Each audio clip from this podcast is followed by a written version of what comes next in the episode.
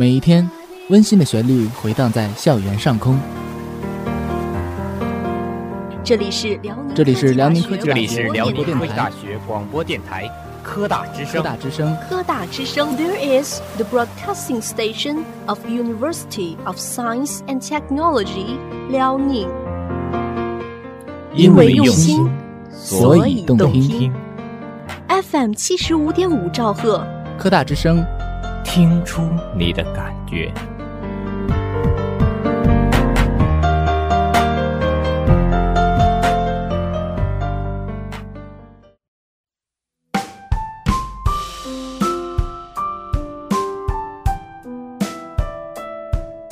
因为用心，所以动听。这里是科大之声，每周四晚正在为您播出的百科电波，我是主播何阳。大家好，我是主播高雨薇。我们科大之声的喜马拉雅 FM 和播客频道也已经上线了，大家可以搜索辽宁科技大学科大之声，对我们的节目进行订阅，就可以随时随地听到我们最新鲜的节目啦。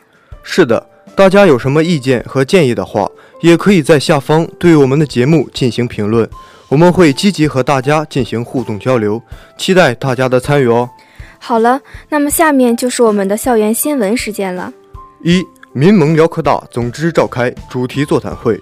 四月十九号，民盟辽宁科技大学总支委员会在校部一二零会议室召开“不忘合作初心，继续携手前进”主题座谈会，隆重纪念中共中央发布的五一口号七十周年。会上，盟员认真学习了五一口号的历史背景、社会意义和深远影响，并从当今多党合作和政治协商制度建设、国内国外形势发展等方面积极畅谈个人感想。大家一致认为，公开响应五一口号，接受中国共产党的领导，既是民盟的正确选择，也是民盟的优良传统。这是民盟发展和取得一切成就的根本保证。全体盟员将以习近平新时代中国特色社会主义思想为指导，深入贯彻落实十九大和十九届一中、二中、三中全会精神，增强四个意识，坚定四个自信，不忘合作初心，继续携手前进，为辽科大的建设和发展做出应有的贡献。二、辽科大化工学院举行研究生学术报告会。四月十六号至十七号，辽宁科技大学化工工程学院第一届研究生学术报告会在化工学院举行，五十一名研究生做学术报告。研究生院长何希勤、相关同志、化工学院党政班子成员、教师代表及研究生等一百多人参加开幕式。做报告的研究生中有2016级博士研究生十人，2016级硕士研究生三十五人，2017级硕士研究生六人。采取评委打分的方式，择优推荐三到五名研究生参加全国冶金院校2018年研究生学术论坛。经过两天的学术交流，二零一六级硕士研究生冯焕等三人获得一等奖，陈喜龙等五人获得二等奖，王磊等八人获得三等奖。二零一七级硕士研究生武帅等三人和二零一六级博士研究生张健等三人获得优秀奖。学院负责同志介绍，举行研究生学术报告会的目的是进一步提升学院研究生的培养质量，促进化学工程与技术一流学科建设，加强研究生之间的相互学习与交流，在学院内部树立一个良好的学术氛围。与会的学生纷纷表示，能参加这样一次高水平的学术交流活动，获益匪浅，收获颇丰。三、辽科大开展党校专题培训。四月十八号，辽宁科技大学党委组织部、党委统战部联合开展统战工作党校专题培训，邀请鞍山市社会主义学院万方主讲，各分党委、党总支、直属党支部统战委员、新教师及教学单位学生工作负责人参加培训。党委统战部部长张家亮主持培训会。万方从一九三九年毛泽东提出统一战线是中国革命三大法宝的科学论断开始，系统讲解了统战工作历史、统战工作制建历史、统战工作本质含义及其历史变化、统战对象在不同历史时期的发展变化、新时代统战工作大政治、大统战、大视野、大文化的新格局，以及新时期对统战工作的理性认识及讲方法、会领导、懂政策的具体工作实务等方面，向大家展示了我党鲜活生动的统战工作历史，使大家深刻感受到党的统战工作的法宝作用。老一辈领导人的胸怀和境界，提高了大家对统战工作的理解与认识。四。民进辽科大支部召开纪念五一口号发布七十周年座谈会。四月十九号下午，民进科大支部纪念中共中央五一口号发布七十周年座谈会在艺术学院会议室进行。民进市委组宣处孙处长出席了座谈会。支部主委田杰首先谈了自己的学习体会，认为五一口号的发布是新民主主义革命进程中的一个重大事件。对于夺取全国革命的胜利、建立新中国，产生了重大而深远的影响。支部的其他成员也分别从不同角度阐述了自己的学习体会。大家一致认为，中国共产党领导的多党合作制度是符合中国国情的政党制度，具有独特的优越性，也是各民主党派的正确选择。七十年前，民进坚决响应五一口号。今天我们重温这段历史，就是要汲取力量，深化共识，不忘合作初心，继续携手前进，为推进新时代中国共产党领导的多党合作事业做出贡献。五辽科大矿业学院走访校友助力校庆活动。四月十三日，辽宁科技大学矿业工程学院党委书记张春霞、张国建教授等一行四人到鞍钢矿业工厂岭露天铁矿走访校友。受到了露天矿矿长韩文成及校友的热情接待。学院正式邀请韩文成等校友参加辽宁科技大学建校七十周年纪念大会及相关庆祝活动，回校共同庆祝七十周年华诞。介绍了学校为庆祝七十周年校庆即将开展的相关活动及其工作安排。韩矿长及校友们对学院领导一行到访表示热烈欢迎。对母校老师的到来感到格外的高兴，纷纷表达了愿意回母校参加校庆，会力所能及的为母校做贡献的愿望。双方就校庆工作、学院人才培养、学术科研、专业建设及企业需求对接等双方互相关心的问题进行了深入细致交流。韩文成结合生产实际，对学院提出了几点很好的建议。大力支持校庆工作，组织班级同学返校参加校庆活动。鉴于智慧矿山、绿色矿山发展趋势，强化学生 CAD 等相关课程建设及学生相关软件运用能力的提升。建议母校尽快增加井下开采、选矿的课程设置，以适应即将到来的井下采选一体化企业发展趋势，提升学生岗位适应性和竞争力。强化实习实训、课程设计。增加现场教学环节，适当压缩毕业设计时间，提升毕业设计效率和质量。矿业学院张春霞书记代表学院正式邀请韩矿长回母校为学院学生做成长成才报告。作为学院的特聘教授，为本科生上新技术专题课等，他欣然接受。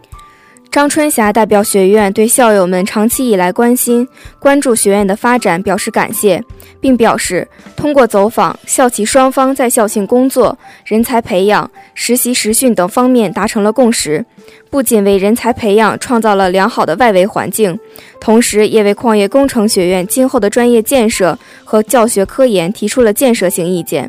希望通过此次走访，进一步加深学院与企业的沟通和了解，掌握更多企业对学院人才培养的意见和建议，积极推进教育教学改革，提升人才培养质量，更好地服务企业发展。好了，今天的校园新闻就先为大家播到这里，下面的时间马上进入我们的百科电波。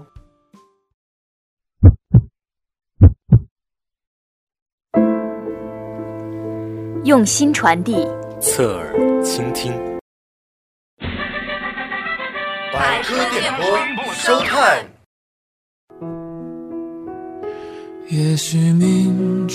生活小百科，健康大资讯，为你的天空划一道绚丽的亮色，给你的世界奏一曲动听的欢歌。伸出你的手，伸出我的手，让我们相聚在百科电波。在痛苦中成长。时间永远不会停留在。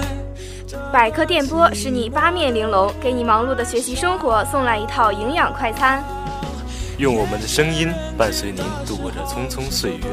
FM 七五点五，每周四晚百科电波，叫醒你的耳朵。我有我的样。是一种信仰，带给我力量。我愿为你而歌唱。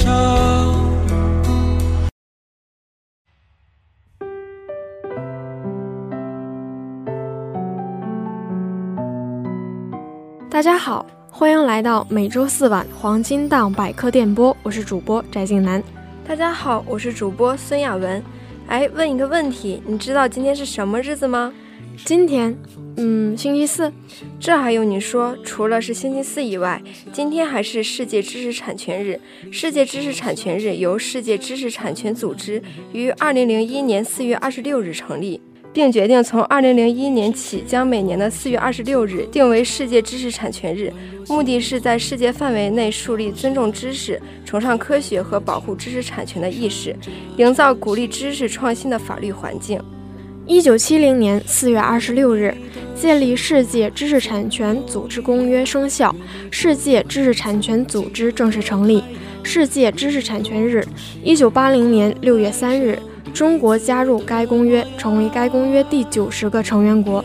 一九九九年。中国和阿尔及利亚共同提出的关于建立世界知识产权日的提案。两千年十月，世界知识产权组织第三十五届成员大会系列会议通过了建立世界知识产权日的提案，决定从二零零一年起将每年的四月二十六日定为世界知识产权日。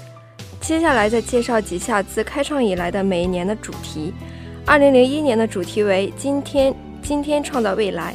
二零零二年的主题为鼓励创新，二零零三年的知识产权与我们息息相关，二零零四年为尊重知识产权，维护市场秩序，二零零五年为思考、想象、创造，二零零六年为知识产权始于构思，二零零七年为鼓励创造，二零零八年为赞美创新，增进人们对知识产权的尊重，二零零九年为绿色创新，二零一零年为创新将世界联系在一起。二零一一年为设计未来，二零一二年为天才创新家，二零一三年为创造力下一代，二零一四年为电影全球之爱，二零一五年为因乐而动为乐维权，二零一六年为数字创意重塑文化，二零一七年为创新改变生活，而今年的主题为变革的动力，女性参与创新创造，女性推动着当今世界发生变革。塑造着我们共同的未来。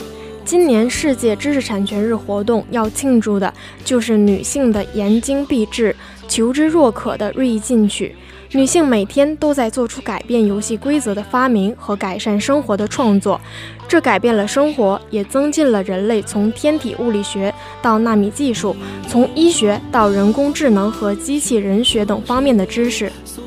在创意领域，无论是在电影、动画、音乐、时尚、设计、雕塑、舞蹈、文学、艺术，还是其他方面，女性都在重新塑造文化，探索艺术和创新表达的极限，引领我们进入体验和认知的新世界。全球无数女性做出的不可或缺、令人振奋的贡献，正在驱动世界发生改革。她们以“我能行”的态度鞭策着我们每个人。他们的卓越成就好似一笔宝贵的财富，激励着今天怀有雄心的年轻女孩，成为未来的发明者和创造者。如今，走上领导岗位的女性比以往任何时候都多。她们在科学技术、商业和艺术等领域发出自己的声音，这是个好消息。随着男女共同努力。我们增强了人类的力量，提高了各方面的能力，从而能够去丰盈我们共同的文化财富，并为减轻贫困、改进全球卫生、保护环境制定有效的解决方案。现在适逢其时，应当思考如何确保全球越来越多的妇女和女孩参与创新和创造活动，也应当思考这样做为何如此重要。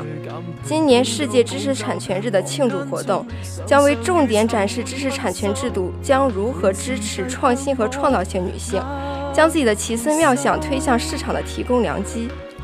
知识产权是指公民、法人或者其他组织在科学技术方面或文化艺术方面对创造性的劳动所完成的智力成果依法享有的专有权利。知识产权包括工业产权和版权两部分。工业产权包括专利、商标、服务标志、厂商名称、原产地名称、制止不当竞争等；版权是法律上规定的某一单位或个人对某项著作享有的印刷、出版和销售的权利。任何人要复制、翻译、改编或演出等，均需要得到版权所有人的许可，否则就是对他人权利的侵权行为。知识产权的实质是把人类的智力成果作为财产来看待。商标权是指商标主管机关依法授予商标所有人对其注册商标受国家法律保护的专有权。商标是用以区别商品和服务不同来源的商业性标志，由文字、图形、字母、数字三维标志、颜色组成或者以上要素的组合构成。我国商标权的获得必须履行商标注册程序，并且实行申请在先原则。著作权是文学、艺术、科学技术作品的原创作者依法对其作品所享有的一种民事权利。专利权与专利保护是指一项发明创造向国家专利局提出专利申请，经依法审查合格后。向专利申请人授予的在规定时间内对该项发明创造享有的专有权，任何单位和个人未经专利权人许可，都不得实施其专利。未经专利权人许可实施其专利及侵犯其专利权引起纠纷的，由当事人协商解决；不愿协商或者协商不成的，专利权人或利害关系人可以向人民法院提起诉讼。也可以请求管理专利工作的部门处理。专利保护采取司法和行政执法两条途径，平行运作司法保障的保护模式。各地区行政保护采取巡回执法和联合执法的专利执法形式，集中力量，重点对群体侵权、反复侵权等严重扰乱专利法治环境的现象加大打击力度。好了。今天的世界知识产权日小百科就先介绍到这里，进一段音乐，百科电波稍后回来。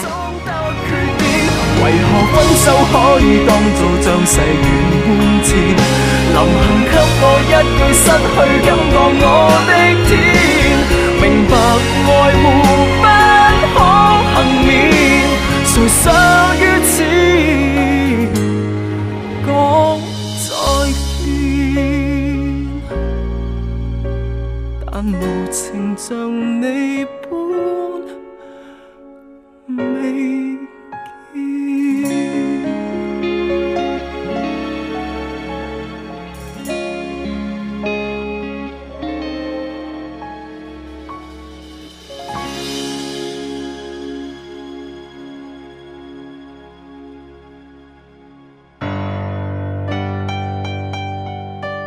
欢迎回到百科电波，大家好，我是主播高鹏。大家好，我是主播许杰。哎，许杰，你知道过几天是什么日子吗？当然知道啦，是五一小长假。没错，今天我们就来给大家介绍一下劳动节吧。国际劳动节又称五一国际劳动节、国际示威游行日，是世界上八十多个国家的全国性节日，定在每年的五月一日。它是全世界劳动人民共同拥有的节日。十八世纪末，美国和欧洲等许多国家逐步由资本主义发展到帝国主义阶段。为了刺激经济的高速发展，以维护这个高速运转的资本主义机器，资本家不断采取增加劳动时间和劳动强度的办法来残酷地剥削工人。沉重的阶级压迫激起了无产者巨大的愤怒。要争取生存的条件，就只有团结起来，通过罢工运动与资本家做斗争。工人们提出了罢工条件。就是要求实行八小时工作制。一八八四年十月，美国和加拿大的八个国际性和全国性工人团体在美国芝加哥举行一个聚会，决定于1886年5月1日举行总罢工，迫使资本家实施八小时工作制。这一天终于来到了。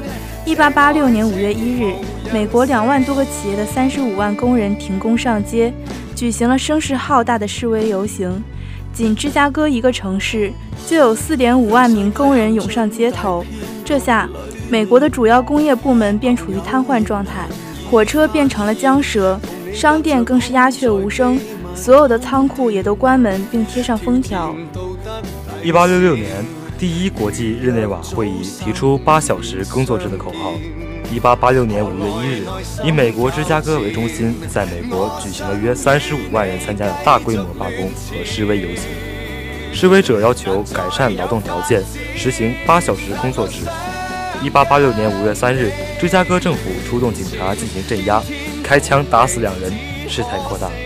5月4日，罢工工人在甘草市场广场举行抗议，由于不明身份者向警察投掷炸弹，最终警察开枪。先后共有四位工人、七位警察死亡，史称“甘草市场暴乱”或“甘草市场屠杀”。在随后的宣判中，有八位无政府主义者以谋杀罪被起诉，四位无政府主义者被绞死，一位在牢中自杀。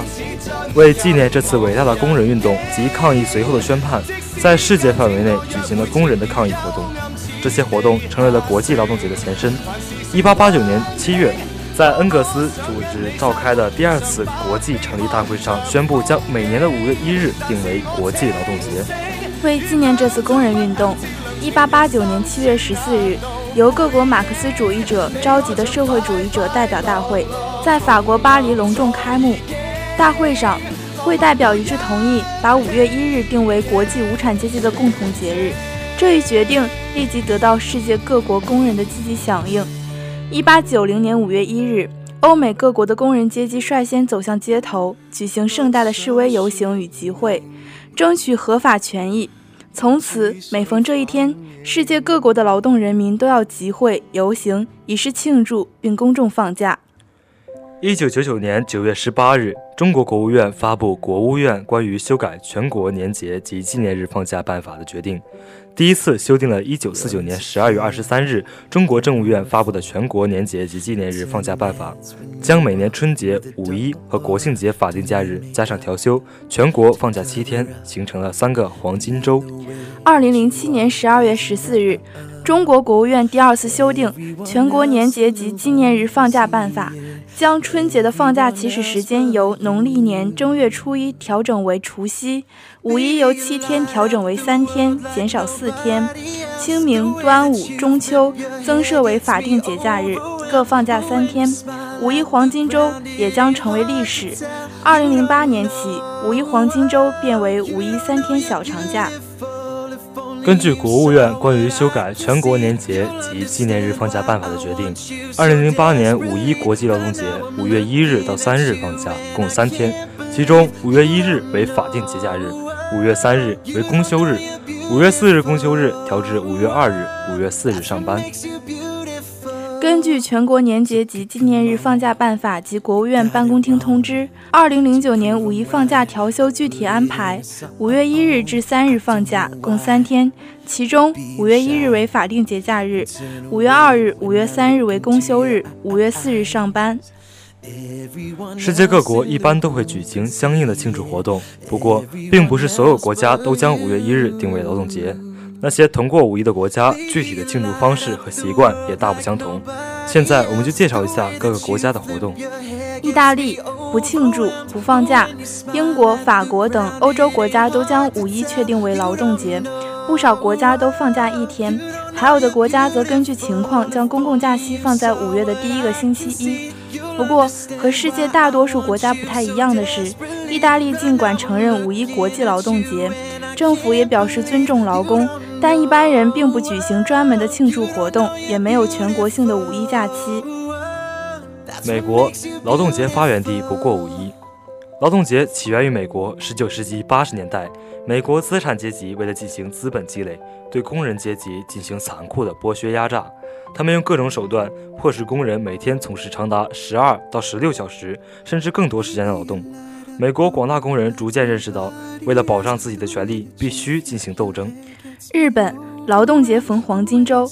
日本是一个节日比较多的国家，五月一日前后的节日就很多，如四月二十九日植树节，五月三日宪法纪念日，四日国民假日，五日儿童节。这些假日连起来，一般日本人至少有一周休息时间，最长的甚至达十一天。泰国于一九三二年首次颁布劳工条例，随后将每年的五月一日确定为国家的劳动节，以此嘉奖辛勤工作的劳动者。这一天，泰国全国统一放假一天，在首都以及一些大城市会有相关的庆祝活动，不过规模一般都不会太大。埃及的劳动节被视为有薪假期，传统上，埃及总统主持正式五月节庆祝活动在开罗。然而，由于总统的情况下，根据2011年的革命以及由国家控制的高层所面临的腐败指控，全国工会中心。埃及工会联合会2011年的庆祝活动是由独立工会为1952年以来的第一次革命。好了，休息一下，进一段音乐，百科电波，稍后回来。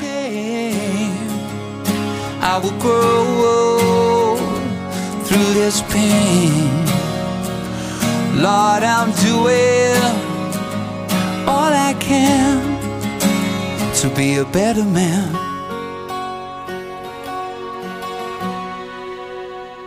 Go easy on my conscience, cause it's not my fault. I know I've been told to take the blame. Rest assured, my angel. Catch my tears, walk me out of here. I'm in pain. 欢迎回到百科电波，我是主播高鹏。大家好，我是主播孙飞宇。这几天真的是热起来了，在炎热的夏季里，人体阳气外发，福音在内。养生专家提醒大家，要想安全健康度过夏季，一定要多了解一些日常生活的小常识。那下面就让我们来为大家讲解一下夏季的注意事项吧。夏季衣食清淡，多吃瓜类。夏季里，人的胃酸分泌减少，加之饮水较多。冲淡胃酸，导致机体消化功能较弱。夏季应该避免食用过多辛辣的食物，因为夏季里阳气盛，过多辛辣食物会助阳，出现内热盛。另外，油腻、煎炸类食品也尽量少吃，应多食用清淡的食物，水果、蔬菜必不可少。最好多吃一些瓜类食品，包括西瓜、香瓜、黄瓜、冬瓜等。夏季午睡半小时左右。夏季昼长夜短，气温高，人体新陈代谢旺盛，消耗较大，容易产生疲劳，也容易犯困。因此，保证充足的睡眠也十分重要。夏季里天气炎热，很多人晚上睡不好觉，因此用午睡来补充有益身体健康，可以保持充足的精力。建议人们每天用半个小时左右的时间进行午睡。当然，午睡时应避免受较强的外界刺激，因为入睡后肌肉松弛、毛细血管扩张、汗孔张大，易患感冒或生其他疾病，也应注意免受风寒。夏季养生是我们一年四季的节奏中必不可少的一项，在这个炎热的季节里。不仅需要我们坚持健康的作息和生活习惯，也需要我们能够把这些有益的方法坚持到底，同时不断根据当时的需要，找到各种适用自己的调理方法。下面让我们一起来讲一讲今年夏季的养生方法。一养阳关，阳气不足，湿邪不去。吃再多补品也无济于事，绝大多数疾病都可以通过养护阳气、去除湿邪来防治。在一年四季中，夏季是阳气最盛的季节。中医认为，在人体阳气旺盛的时候，将阳气培养得更旺，可抵御疾病的侵袭。少吃冷饮，夏天酷暑难耐，此时人们喜欢喝冷饮、吃寒凉食物，但这样会损伤脾胃，消耗阳气。因此夏天要少食冷饮，喝水以温开水为宜，多吃温补食物，如红枣、当归、枸杞、肉等。适当运动，夏天外界阳气最旺，多到户外运动，可补充能量，调畅气血，养护阳气，但不宜运动过度，保暖避寒。有些人一到夏天就整天离不开电风扇或空调，这样寒凉之气会从皮肤、毛孔侵入人体，易伤肺胃之阳气，导致上呼吸道免疫力下降，细菌、病毒易趁虚而入。二湿热关，一般来说，夏天多暑多湿，人们经常会出现头重、抑郁、倦怠、胸闷、胃口不好等症状。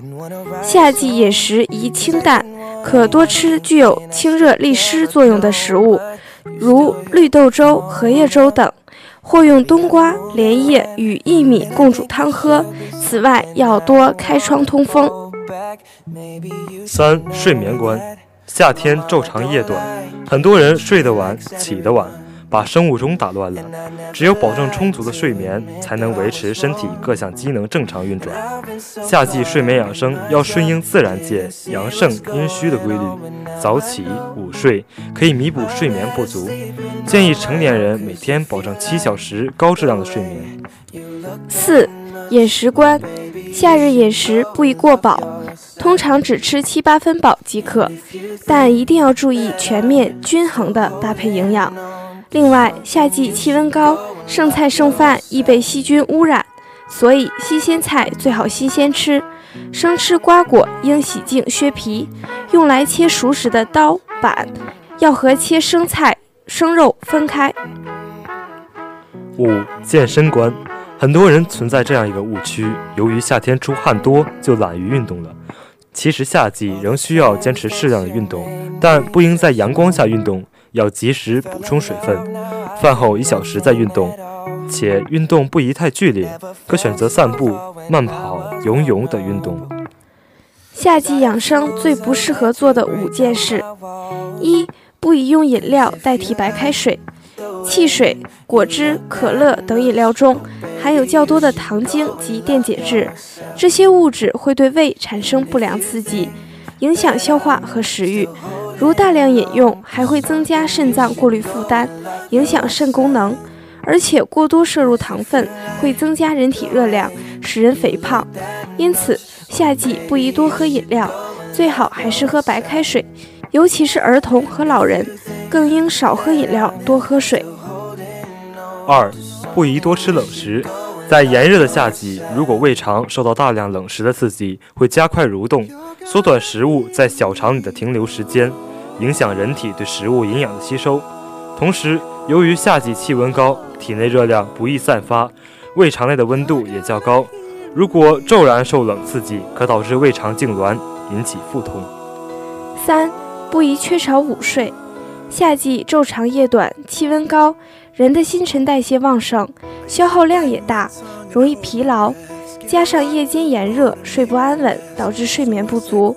因此，中午睡上一两个小时，对健康大有裨益，可使身体各系统得到休息，也是防止中暑的一项好措施。四，空调不宜开得太大，空调能给人带来舒适的环境，但如果室内外温差太大。人对室内外温度变化难以适应，容易感冒。而且，如果室内外温差太大，不注意室内通风换气，会使室内空气浑浊，致使各种病原体、微生物滋生。一旦人的机体抵抗力降低，就容易患病。因此，夏天使用空调温差不宜太大，最好在五到八度之间，最大不能超过十度。五，不宜戴过深或过浅的太阳镜。太阳镜能避免紫外线对眼睛的损伤，但如果镜片颜色过深，会因视物不清而影响视力；如果镜片颜色过浅，紫外线仍可透过镜片损伤眼睛。因此，夏季选择太阳镜应允许百分之十五至百分之三十之间的可见光线穿过灰色或绿色的镜片，不但可抵御紫外线，而且视物清晰度最佳。透视外界物体颜色变化也最小，同时夏季食物也应注意。可以用来煮水制成汤饮的食材有很多，不同的食材煮水食疗作用不同。常见的可以分为以下四类：一、豆类，包括绿豆、赤豆和黑豆。绿豆汤有清热解毒、止渴消暑的功效，还能起到降血压、降血脂的作用。绿豆熬汤时，绿豆刚开花时，清热效果是最好的。体质虚弱、肾功能不好、脾胃虚寒的人不适合喝。将绿豆煮烂或加入适当的薏仁、米，能减轻其寒凉性。二是凉谷类，常用的是薏米、谷壳。薏米性凉，味甘。能起到降血糖、血压和美白祛斑的作用。煮薏米时可加入适量薏米须，能帮助消化、强健脾胃。谷壳药名谷白皮，也就是稻的种皮，其味甘辛，里面含有丰富的 B 族维生素。煮水饮用时可以改善食欲不振、消化不良的问题，还可以治疗脚气、浮肿。三是菌类，最常用的就是银耳。银耳有滋阴润肺、养胃生津、滋阴补液的作用，尤其适合炎热的夏季煮汤食用。可以向银耳汤中放入适当的莲子和梨服用，能及时补充体力、消暑解乏。四是水果类，常见的有梨、西瓜皮、山楂、乌梅等。梨、西瓜皮煮水具有清肺润喉、消痰降火的作用。山楂、乌梅煮水饮用能去油解腻、生津开胃、降脂降压。